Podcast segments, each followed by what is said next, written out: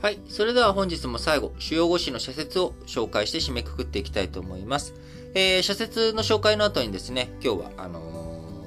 ー、有料化に向けての具体的な説明、話を最後したいと思っておりますので、えー、そちらも合わせて、えお聞きいただけたら幸いです。あの、有料化のね、会員になりたいなと、登録をしたいなと思っている方は最後までぜひお聞きください。えー、まず、朝日新聞です。自民党と教団、これでは不信は立てぬ。今後断ち切るつもりがあるのか？個々の政治家に対応を任せきりの岸田首相からその覚悟は伺えない。積年の海を出し切り、教団と決別できなければ、政治への信頼回復は厳しいと知るべきだ。朝日新聞もう一本は、自立致死兵器、規制の具体化が急務だ。ロシアは今の国際法で十分との立場で新たな規制は必要ないとしている。中国は法的拘束力のある枠組み作りは認めているが、禁止対象となる兵器を極めて厳格に定義しているということで、えー、人間のね、判断を返さずに敵を殺傷する。ためらいも恐怖心もない。そんな非人道的な兵器が人工知能 AI の発達で現実になりつつあるということでね、えー、ドローンなど戦場の自動化、無人化、えー、AI を搭載することによって急速に進んでいるという状況。えー、今日ね、丸3のところで、えー、説明しましたけれども、あのー、韓国のね、レーダー照射事件。えこちらは人間が判断してやっているということですけれども、もし、えそのガイドラインをね、えそのままガイドライン通りに全部やりますっていう AI に組み込んだ結果ね、えー、いや、そのガイドラインにのっとった通りにやったから、あこうなったよっていう事態起きうる可能性あるわけですよね。え人間がやるとね、やっぱりためらい。いや、本当にそんなことしちゃっていいの？え、それやったらさ、殴り返されたりとかするよね。そうすると、戦争大きくなっちゃうんじゃないのとかね。まあ、こういった、そのもの、やっぱためらいというものがなくなっていった時に戦争の様相を一変させる可能性がやはりあるというふうに思われます。えー、自立型致死兵器システム、英語で LAWS、LOWS というふうにね、呼ばれているわけですけれども、えー、今後それをどういうふうに規制していくのかというところ、これが非常に重要だという社説です。えー、毎日新聞、今日一本のみで2022年平和を考える平和校、ネット世界の分断、つなげる価値を守りたい。インターネットは東西冷戦終結後、経済のグローバル化とともに成長した。1990年代に数百万人だった利用者は約50億人に増え、今や国際的な公共財であるということでね、えー、米国に本部がある ICANN、ICAN、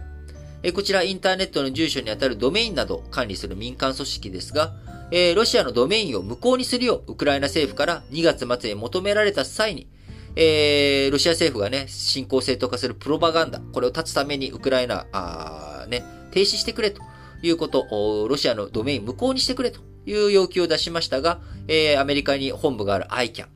我々の役割は、インターネットが政治利用されないように活動することだ。制裁を課す権限はないとして応じなかったということもあり、まあ、やっぱりインターネットとね、えー、世界、どういうふうに考えていくのか、あ非常に重要な問題になってきたかなと思います。え東西冷戦終結後、テロとの戦いの中でもね、インターネットをどういうふうに規制すべきなのか、どう活用、どう使うべきなのか、いろんな議論がありました。そして再び世界、えー、先制主義のね、国と、えー、対立関係、分断が深まる中、どういうふうなあり方が必要なのかというものをね、しっかりと考えていく必要があるかなと思います。産経新聞、ユン政権の対日政策、行動なしの改善あり得る。レーダー、えー、ユン政権、ユン大統領は、レーダー照射の非を認めて謝罪し、問題の指針、これはパート丸3でね、ご紹介した問題の指針を直ちに廃棄すべきだ。ムンジェイン前政権時代の暴挙とはいえ、この問題をうやむやにしてはならない。それなくして日本との関係改善も安保協力もあり得ないということでね、えー、歴史認識の問題だけじゃなく、えー、本当にこのレーダー照射の問題、えー、ムンジェイン前政権下でのね、えー、暴挙という話で終わるんじゃなくて、政権としてちゃんとね、やっぱり韓国の政権のそのつながりがね、えー、ならない。だからパックネ、えー、前々政権の時に、えー、慰安婦問題とかね、えー、もうこれで完全な解決だっていうふうに約束、政府と政府で約束したはずなのに、それが、政権が変わると保護されるっていうもの。こんなことを繰り返してきて、えー、しまって、ずっと続いてしまっているので、いや、本当になんかもう、疲れたなっていうね、感情、感傷、をね、えー、皆さん抱かれる方も多いんじゃないかなと思います。産経新聞もう一本は、ミャンマー問題、ASEAN は介入強め。国連のミャンマー担当事務総長特使が、クーデター後初めてミャンマーを訪れ、えー、8月17日、国軍側と接触したが、民主政権の指導者だったアウンサースーチーさんとの会談はから成果はなかったと。えー、そういった状況の中ね、ASEAN 介入強めていく必要があるんじゃないのということです。えー、読売新聞、近海の海底資源、事業化へ開発を加速できるかということで、えー、これは先ほど話をしたパート4絡みですね。エネルギー、どういうふうに日本、えー、しっかりと、こう、エネルギーの確保をしていくのかというところですが、ウクライナ危機が起き、資源や鉱物の安定調達は一段と厳しくなっている。資源を持たない日本は、豊かな海を生かす海洋開発に一段と注力すべきであるということで、えー、尖閣諸島周辺とかのね、えー、この辺りの海洋進出、海洋開発については、あその領土紛争、領土問題もあり、えー、日本と中国お互い、なるべくそこをね、手を出さないようにしておこうと。いう話がありますけれども、まあ、中国がね、勝手に開発を進めようとしたりとか、それに対して日本が抗議したりとか、あ日本のね、海底資源の開発、いろいろと問題ありますけれども、しっかりとそういったものを乗り越えて、えー、事業開開発をね、加速していってほしいなと強く思います。読売新聞、外国人技能実習、健全な制度へ改革が不可避だ。えー、外国人技能実習制度ね、1993年からあるものですけれども、えー、本来の目的は日本でね、いろんな技術を取得して、えー、本国に持ち帰ってもらって、えー、本国の経済発展に寄与するような、あまあ、こういったことをのために、作られた制度ですけれども、今事実上安価な低賃金な労働者を雇う、えー、このためのね、スキームになってしまっているという問題点があります。えー、こういった状況の中、日本、え少子高齢化により、今後も労働力不足が続く見通しの中、意欲のある外国人を円滑に受け入れ、安定して働けるようなね、制度を整えていかなければならないのにもかかわらず、えー、この制度、企業が外国人を低賃金で働かせるようなやり方、えー、こういったものをね、あのー、なんでしょう、こう押し付けるような形になってしまっており、え国際的にこんなことは通用しない。こんなことを続けていては、世界から批判を浴び、日本の産業は立ち行かなくなるということだと思いますね。はい。えー、最後、日経新聞です。えー、日経新聞、この、お、おとといから3日間に分けて、エネルギー、環境戦略を問う上中下と社説を1本ずつね、えー、展開しておりましたが、その最後、下です。火力発電の脱炭素へ工程表を示せということで、地政学リスクが不透明感を増す中で、脱炭素技術や製品に不可欠となる資源の安定確保を国家戦略に位置づけるべきだ。調達先の多様化や代替技術の開発、回収、再利用、備蓄の強化などに総合的に取り組まなければならない。ということで、えー、本日も皆さん、新聞解説ながら聞きをお聞きいただきありがとうございます。えー、有料化なんですけれども、えー、パート丸1とパート丸5は引き続き、えー、無料のまんまでやっていきます。えー、9月1日からですね、えー、パート丸1とパート丸5、こちらだけ Spotify や Apple のポッドキャストで公開をし、えー、フルバージョンとパート丸2、パート丸3、パート丸4、こちらについてはですね、えー、新しい、えー、我々のラジ歴、えー、有料化した後のですね、えー、サイト、こちらでの配信ということにさせていただきます。えー、配信、えー、有料化のね、登録については各エピソードの概要欄、えー、こちらに、えー、有料化の、えー、フォーム、サイト、こちらありますので、そちらに飛んでいただいて、えー、カード情報とメールアドレス、こちらを登録していただくことによって、えー、登録さっとできます。えー、サファリ、あ、あのー、で、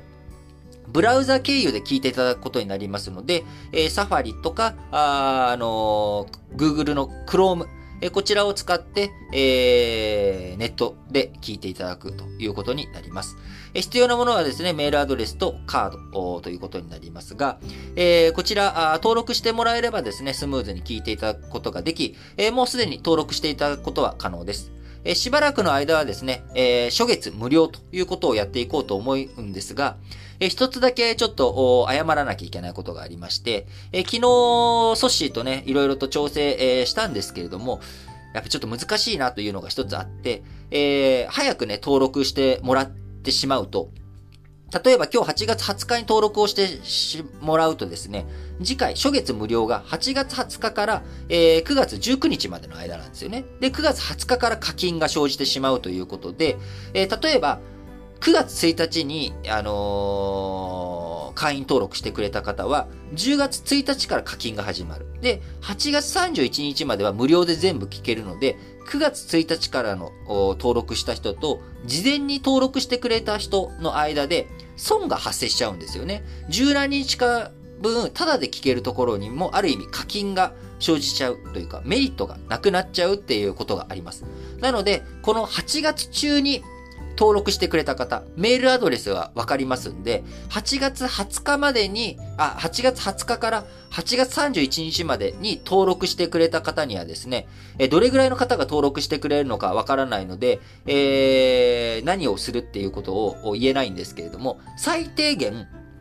ソッシーと私の二人で、え、皆さんに登録ありがとうございますっていう、え、動画を撮ってですね、その、8月20日から8月31日まで、え、登録した人には、必ずその、限定公開の動画を、えー、お見せするという特典を付けさせていただきます。えー、プラス、えー、人数によってはですね、あの、プラスアルファの、提供、えー、8月31日の人とですね、今日登録してくれた8月20日の人でも差がありますんで、えー、そういった人たちに対して、プラスアルファの、あのー、還元はあしようと思っておりますので、えー、もしよろしければ、あ早めに登録していただければと思いますし、いやいやいや、別に早くめに登録する必要なんてないよと。あのー、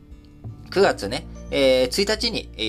ー、登録すればいいやっていう方は全然9月1日にね、登録していただくのが一番金銭的にはメリットありますので、えー、やっていただければと思います。えー、もし、えー、不明点とかね、あれば、あ Google フォームの問い合わせ、えー、フォーム、えこちらもね、いつも通り概要フォームの方に記載しておりますし、えサイトの方に飛んでいただいたところに FAQ を載っけていたりとか、あの、FAQ、よくある質問ですね、を載っけていたりとか、あとは、あの、そちらにも問い合わせフォームあったりしますので、えぜひ皆さんの、登録お待ちしております。えー、非常にこの新聞解説ながら聞きも1年半を超えて、えー、続けてきまして、いよいよちょっとね、有料化という形にさせていただいております。えー、お値段は月額5ドルということで、えー、サイトの仕組み上ですね、決済の仕組み上ドルということになってしまっておりますが、まあ、今のレートでね、えー、650円程度ということですので、えー、1日20円ぐらい、えー、まあ、リート頑張ってるからそれぐらい払ってやってもいいかなと思う方はぜひ登録していただければと思います。はい。それでは、皆さん、今日も元気に、いってらっしゃい